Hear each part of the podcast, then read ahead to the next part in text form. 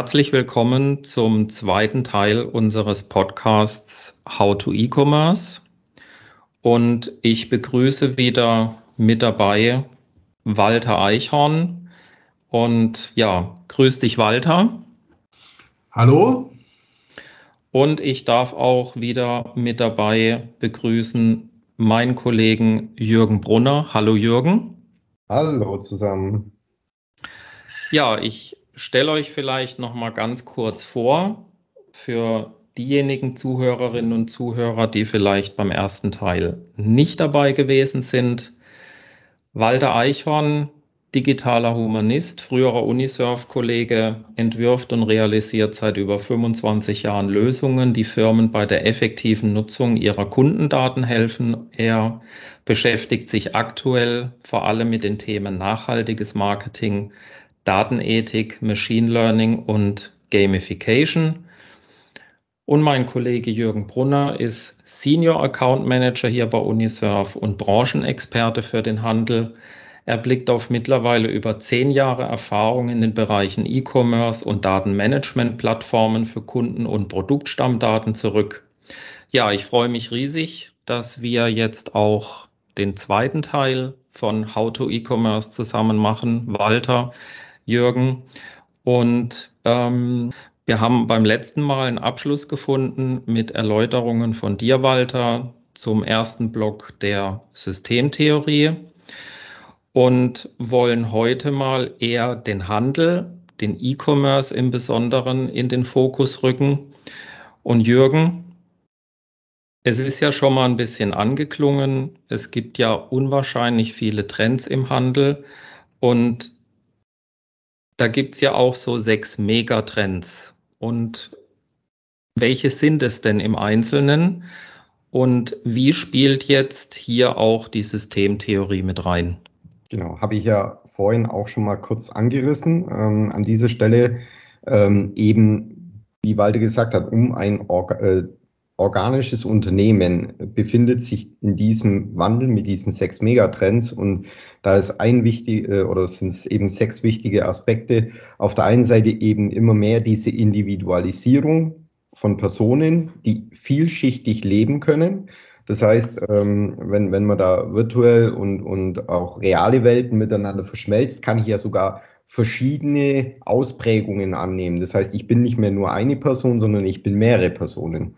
Das setzt ganz viele neue Datenmodelle auf. Wie, wie, wie denke ich eigentlich, wenn ich eine reale Person sehe und die in einer 360-Grad-Sicht mir anschaue, die jetzt plötzlich aber virtuell interagiert und da muss ich mitverfolgen und sehe plötzlich, ähm, da ist es ein komplett anderer Charakter, der eben auch ganz andere Entscheidungen treffen kann. Wie führe ich diese Entscheidung wieder auf den realen Charakter zurück? Und was bedeutet das für mich als Unternehmen, wenn ich dieser Person Angebote machen will in, in allen Welten. Wie, wie kriege ich das noch zusammen? Das ist dieses Individualisierung, wo ich mit betrachten muss.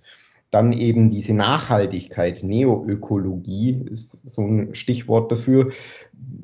Die Menschen werden immer nachhaltiger, wollen immer nachhaltigere Produkte haben, ähm, sagen dann auch, okay, ich muss vielleicht jetzt nicht äh, diese Reise antreten, weil äh, es eben auch ähm, enorme Ressourcen frisst. Vielleicht gibt es mir eine andere Möglichkeit, äh, irgendwelche Orte zu besuchen. Das könnte auch wieder im virtuellen Raum liegen.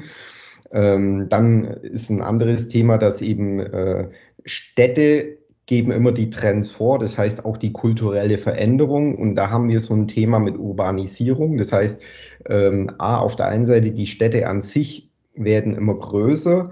Durch die Pandemie hat sich zwar jetzt auch ein Trend ein bisschen abgezeichnet, dass die Leute die vorhin in Städten gewohnt haben, jetzt auch mehr in die, in die umliegenden Dörfer ziehen. Aber genau das ist es. Also diese Kulturen von den Städten wird dann auch wieder in die Dörfer verlagert und die Dörfer verändern sich dadurch auch. Und dadurch äh, verändert sich die Kultur insgesamt und die Grenzen verschwimmen auch an dieser Stelle. Genauso ist es eben, dass man sagt, man ist immer mit, mit dem Smartphone und allem anderen immer mehr vernetzt. Autos vernetzen sich, alle Gadgets vernetzen sich. Ähm, selbst in den Kleidungen haben wir mittlerweile Chips, äh, die eben irgendwelche Signale aussenden und vernetzen und ich kann alles miteinander abrufen.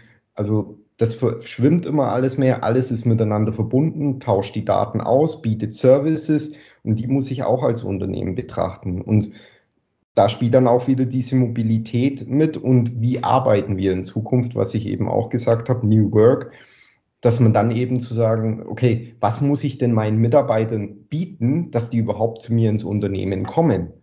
dass die da auch arbeiten wollen. Wie, wie setze ich das um? Welche Freiheiten gebe ich? Äh, wie kann ich das aber auch noch ein bisschen unter einer gewissen Kontrolle halten? Und welche Policies muss ich aufsetzen? Das heißt, da ist ganz, ganz viel im Wandel und äh, es ist eine wahnsinnige Herausforderung. Und ähm, gerade sehr große Unternehmen, die, die ja hierarchisch ganz anders aufgestellt sind, haben tatsächlich da die größte Herausforderung. Kleine Unternehmen, die jetzt entstehen, haben die, die können diese Kultur schnell adaptieren und sich verändern.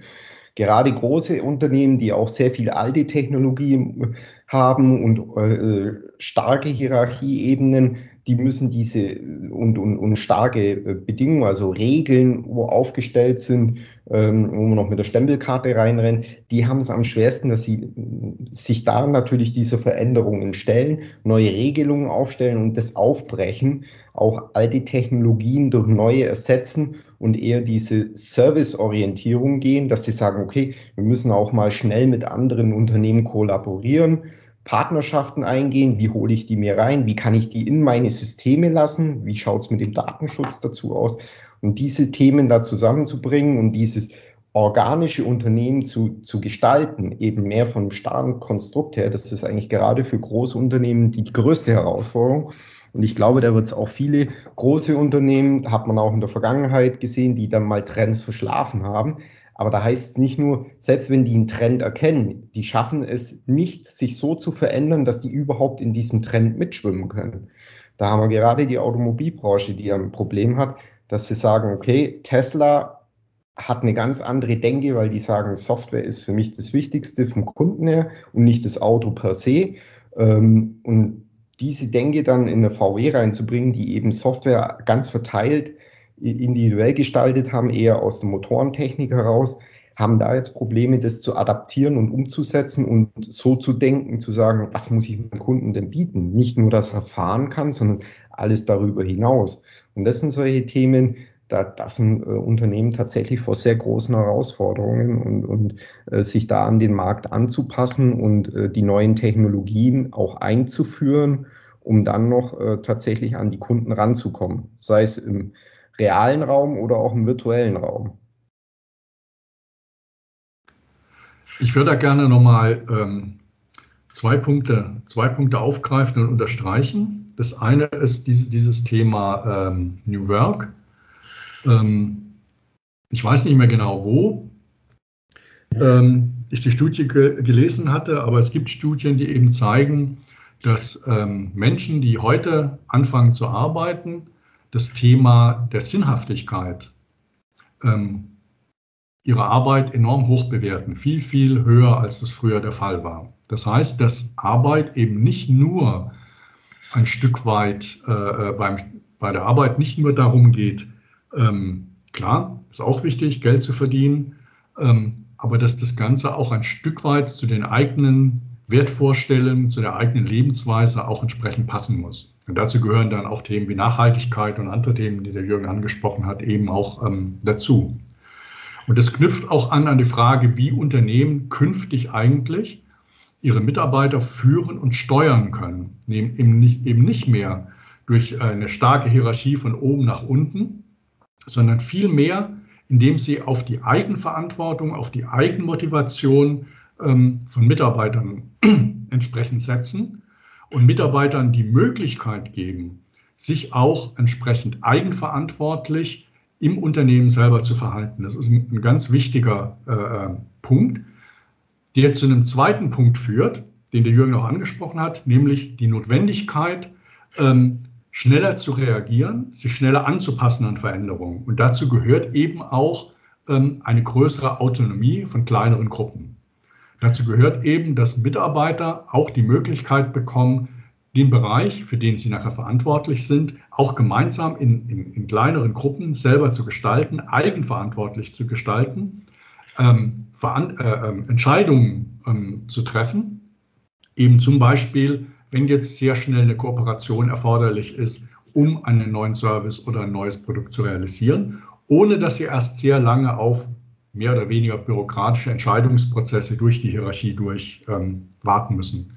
Also ich glaube, das sind wichtige Punkte, die nachher wieder einen Bezug herstellen zu dieser Frage, äh, Unternehmen als Organismen zu sehen, die sich gegenseitig, und da sind wir wieder bei dem Zirkulären, sich gegenseitig entweder ausbremsen können, wenn man es nicht macht, oder gegenseitig befördern können, wenn man es richtig macht. Nun ist es ja so, dass ähm, beispielsweise durch die, die Konnektivität auch, durch die Vernetzung, oder wenn ich jetzt nochmal das Ganze weiterfasse, wie wir es auch besprochen haben, dass Daten da ja auch eine immer größere Rolle spielen. Und besonders wenn ich jetzt nochmal den Aspekt rausgreife, ähm, sich schneller verändern zu können, schneller auf neue Situationen reagieren zu können. Warum sind Daten eigentlich da so entscheidend? Also kann man da vielleicht sogar sagen, Daten sind der Stoff, aus dem digitale Träume sind?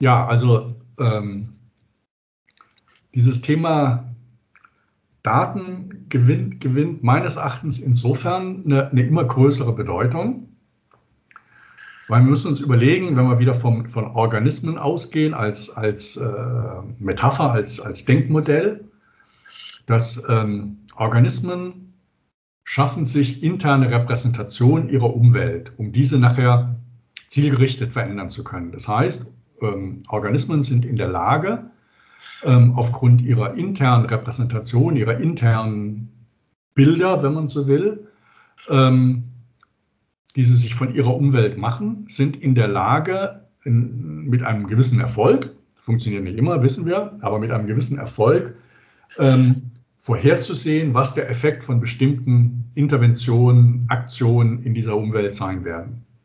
Und umgekehrt auch zu interpretieren, ähm, was es bedeutet, wenn, die, wenn aus der Umwelt, das heißt, wenn andere Organismen oder, oder andere ähm, Ereignisse den entsprechend auf mich einwirken.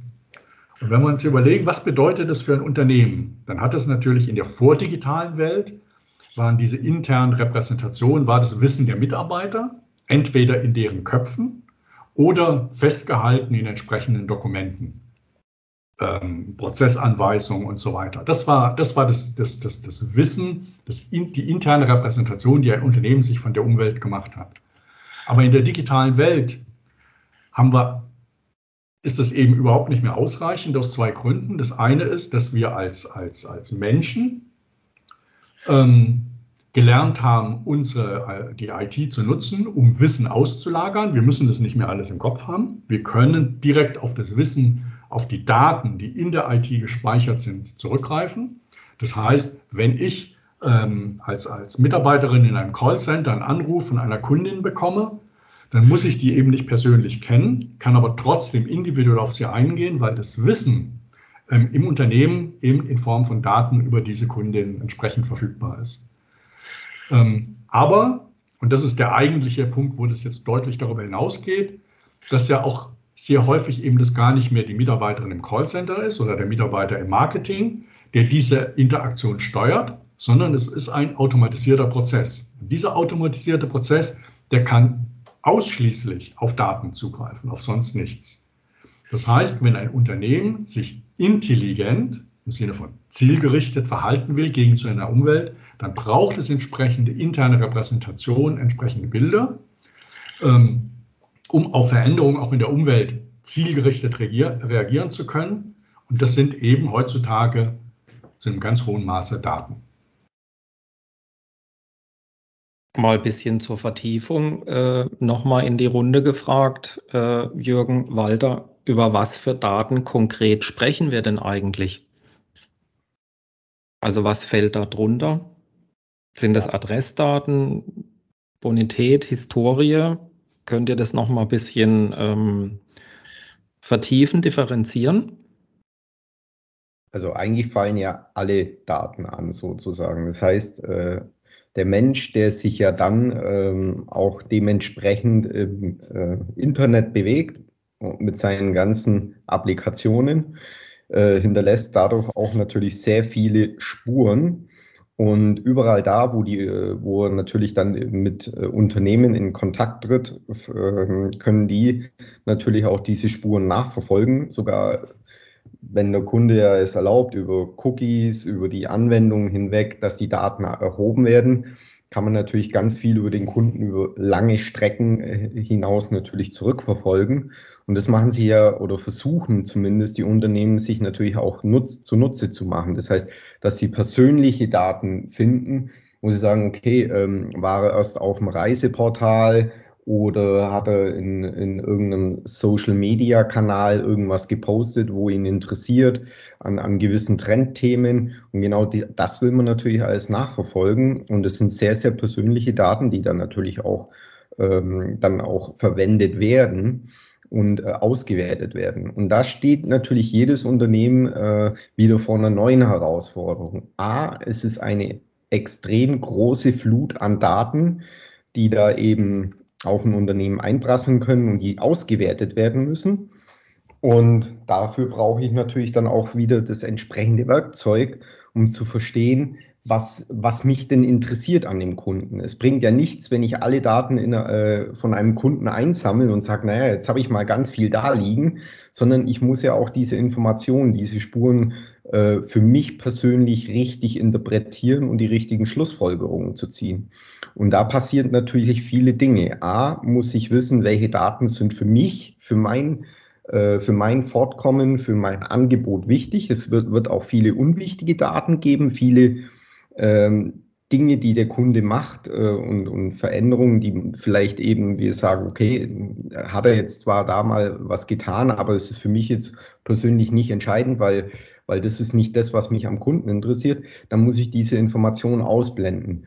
Ähm, auf der anderen Seite kann es ja, weil sonst gibt es Fehlinformationen und die will ich natürlich vermeiden. Und dazu muss ich natürlich auch die Daten, äh, wenn ich die innerhalb des Unternehmens halte und auswerte, brauche ich natürlich äh, korrekte Daten für meinen äh, Anwendungszweck und brauche dann natürlich qualitativ sehr hochwertige Daten, die ich auswerten will. Und das ist eben so, so eine Thematik, wo ich sage, A, ich habe sehr viele Daten, die ich auswerten muss. B, brauche ich eine hohe Datenqualität. Die Daten müssen vollständig sein, die müssen korrekt sein, die brauchen eine Aktualität und Redundanzfreiheit an der Stelle. Und genau diese Thematiken, um dann eben Entscheidungen zu treffen, das muss ich vorher alles festlegen. Das heißt, ich muss einen Rahmen äh, festlegen, wie eine Datenauswertung stattfindet. Was will ich denn für Werkzeuge verwenden, um die Daten richtig auszuwerten? Und ich muss natürlich auch feststellen, wo will ich denn hin mit meinem Kunden? Was, was interessiert mich denn wirklich daran? Und deswegen sind ja auch so Themen wie KI dann natürlich auch spannend, weil wir sehr schnell merken, okay, diese Fülle an Daten, die ein Kunde permanent, teilweise ja im Sekundentakt hinterlassen kann, mit seinen Entscheidungen, die er permanent trifft, äh, und, und dadurch auch sich selbst neue Attribute, Veränderungen hinzufügt, die für mich wichtig sein können, das, das, schafft, äh, das schaffen Personen alleine nicht mehr. Da, da kann keine Auswertung mehr stattfinden. Das heißt, man kann nur Trends erkennen. Es müssen irgendwelche äh, KIs lernen, was daraus folgen könnte, was, den, was mich jetzt für den Kunden interessiert. Und um dann eben Entscheidungen schnell treffen zu können, was für ein Angebot stelle ich ihm bereit? Stelle ich ihm einen Service bereit? Stelle ich ihm irgendein Produkt bereit? Und so weiter. Und genau da schwimmt man mit. Das heißt, den Kunden und die Veränderungen permanent zu erfassen über ähm, Predictive Analytics und, und, KI die richtigen Entscheidungsgrundlagen zu haben. Aber da sind eben die, die Daten natürlich das Wichtigste dran, ähm, dass die dann auch sauber gepflegt werden. Und äh, ein anderes Thema ist natürlich auch die Sicherheit. Ich gehe mit persönlichen Daten um. Das heißt, ich muss ja auch wissen, wer darf die Daten verwenden und wie, wer hat Zugriff auf welche Daten. Deswegen hat man ja auch immer mehr Probleme mit Sicherheit, bekommt man immer mehr mit dass Unternehmen irgendwelche Sicherheitslecks haben, dass eben gerade wenn sie andere äh, Unternehmensdaten anbinden, vielleicht da irgendein Problem stattgefunden hat und somit Daten öffentlich waren. Das kann natürlich ein Unternehmen auch tatsächlich sehr schnell an Rande des Ruins mittlerweile bringen, wenn da irgendwelche Datenpannen passieren. Und das muss man alles natürlich genau den Rahmen um die Daten, den muss man generieren. Und das ist ganz wichtig. Das heißt, die Organisation des Unternehmens, wenn es sich datengetrieben ausrichtet, muss ein fester, guter Rahmen stattfinden, wo jedem Mitarbeiter, jedem und, äh, und Partner der, und Lieferanten äh, die Regeln kenntlich macht und wie man dann miteinander umgeht. Und da gibt es schon Technologien, eben wie Blockchain, KI, da extrem unterstützen kann. Aber der Rahmen muss festgestellt werden. Und, und da braucht man natürlich dementsprechend dann auch wieder äh, organisatorisch äh, eine Ausrichtung. Und das Thema, wo da dahinter steckt, ist natürlich dann, was das nächste ist, wenn ein Unternehmen datengetrieben werden will, ist eine Governance sehr wichtig. Und deswegen kommt man dann eher so auf eine Data Governance, der den Rahmen steckt, um eben dann ein Unternehmen dahin zu führen um äh, so organ, äh, organisch zu wachsen und sich äh, zu transformieren, diese digitale Transformation mitzugestalten. Ja, ich denke, dass ähm, vielleicht um das mal aufzugreifen, was der Jürgen am Anfang gesagt hat, ähm, aus der Geschichte her hatten wir, hatten wir früher eigentlich so zwei grobe Datenkategorien. Ne? Wir hatten Stammdaten, das waren Daten, die eine, eine Entität, eine, eine Person, ein Kunde, eine Firma oder auch ein, ein Material oder ein Produkt ähm, beschrieben haben und die sich auch mal geändert haben, aber, aber eher selten. Ne? Also die Adresse zum Beispiel oder die Bonität. Natürlich kann sich das verändern über die Zeit, ähm, aber das passiert nicht ständig von heute auf morgen. Und dann hatten wir eine zweite Kategorie, Bewegungs- oder Transaktionsdaten. Und das waren dann schon der dynamische Bereich. Ähm, wenn ein Kunde was bestellt hat, äh, wenn er was angefordert hat, das waren diese, diese äh, Formen von Daten. Und was wir aber heute haben, ähm, was es in der Vergangenheit in dieser Form praktisch nicht gab, das sind Interaktionsdaten ne, unter diesem Stichwort Big Data, wo wir plötzlich ein ganz anderes Volumen an Daten haben, aber auch ähm, Daten, die, die sehr unterschiedlich sind und Interaktionsdaten sind es natürlich im Umgang mit, mit Kunden oder mit, mit äh, Partnern. Ähm, das Gleiche erleben wir ja in einem anderen Bereich auch, ne? Stichwort äh, Industrie 4.0, ähm, wo eben Sensoren in Maschinen ähm, ein kontinuierliches Update über den Zustand der Maschine, über die Art, wie sie arbeitet, wie effizient sie arbeitet und so weiter liefert. Das heißt, dieses Thema, dass wir, dass wir einen kontinuierlichen Strom von Daten über, sei es Maschinen, sei es über ähm, Interaktionen mit Personen haben. Das ist eben jetzt das, was wir, was, was Neues. Und, und ich fand diesen Punkt nochmal sehr wichtig, den der Jürgen angesprochen hat. Ähm, damit wir aus diesen Daten irgendetwas Sinnvolles machen können, müssen wir vorher die richtigen Fragen stellen. Das ist einfach zunächst mal ein, ein, ein Wust von Daten und, und es gibt auch die Versuchung zu sagen, lasst es die KI machen. Die sollte einfach die Muster drin erkennen und dann wird sich schon was draus ergeben. Ähm, aber das ist natürlich kein sinnvoller Weg, das ist kein, kein aussichtsreicher Weg. Sondern, und da sind die, die, die, die, ist die Herausforderung an, an, an Menschen, die in Unternehmen arbeiten, ähm, ist es nicht mehr so sehr, ähm, die genau vorzugeben, wie sich IT-Systeme verhalten, sondern vielmehr zu sagen, was sind die richtigen Fragen, die ich stellen muss, damit ich nachher Regeln definieren kann, wie das System mit meinen Kunden zielgerichtet interagiert. Ja, ich hoffe, das macht jetzt Sinn, was ich da gesagt habe. Ähm, also das heißt, dass, dass, dass ähm, die Herausforderung an die Menschen ist, ähm, die, die KI zielgerichtet einzusetzen und gleichzeitig eine eigene Vorstellung zu entwickeln, ähm, darüber, wie diese Interaktion mit meinen Kunden entsprechend gestaltet werden kann.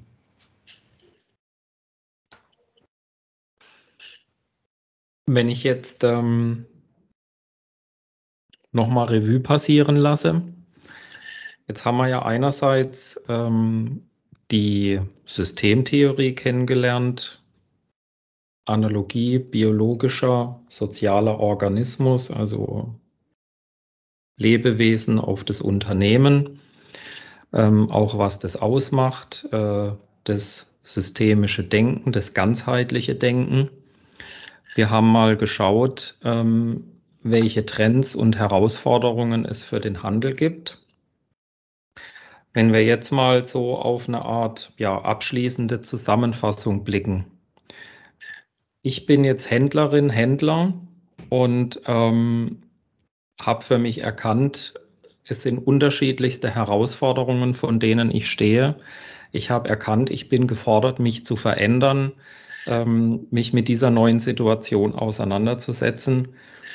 Walter Jürgen, was wären so eure Tipps, eure Empfehlungen? Wo fange ich an? Wo steige ich ein, um mich auf diesen, ich nenne das jetzt mal, neuen, anderen Weg zu gehen? Ja, also für mich würde das, würde das eben vor allem bedeuten, wenn wir jetzt nochmal dieses Stichwort zirkuläres Denken, ähm, das ist das ganze Thema Feedback. Ja, also wo überall habe ich Interaktion mit meinen Kunden und was, was kann ich aus diesen Interaktionen eigentlich an Informationen ziehen? Was kann ich im weitesten Sinne aus diesen Interaktionen lernen? Jetzt nicht mehr, indem ich mir jede einzelne Interaktion angucke, sondern indem ich zusammen mit der IT Systeme designe, die in der Lage sind, ähm, diese, diese, Daten entsprechend äh, zu sammeln äh, und entsprechend aufzubereiten. Und der, der zweite Gesichtspunkt, den ich dabei ähm, wichtig finde, ist dieses, dieses Thema Vernetzung.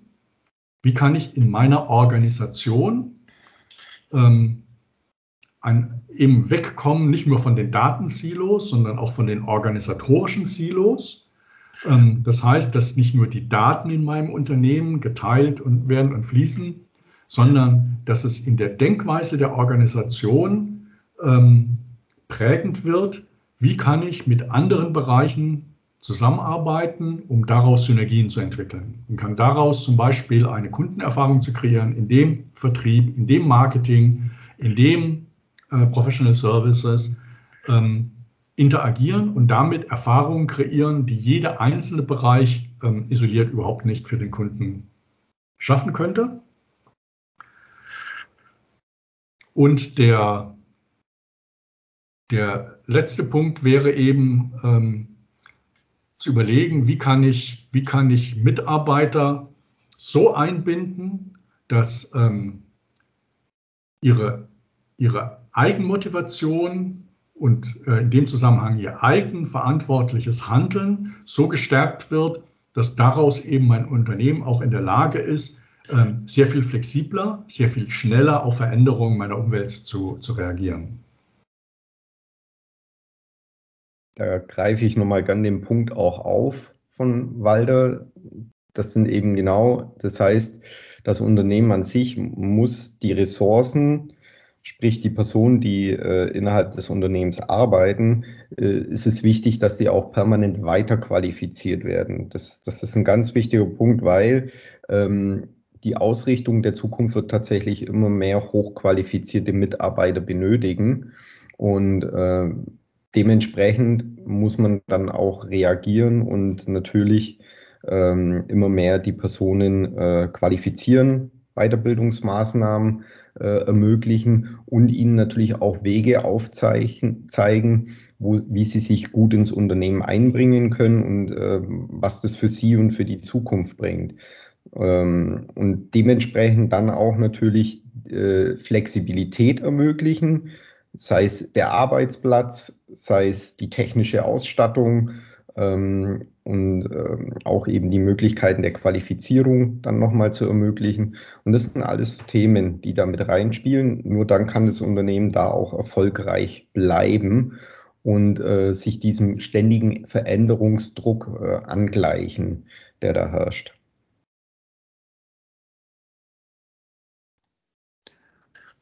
Ja, das war doch ein prima Schlusswort.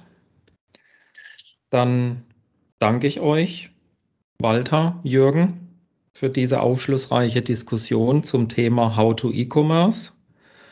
Und euch vielen Dank fürs Zuhören. Bis zum nächsten Mal. Alles wird gut. Wir hören uns wieder.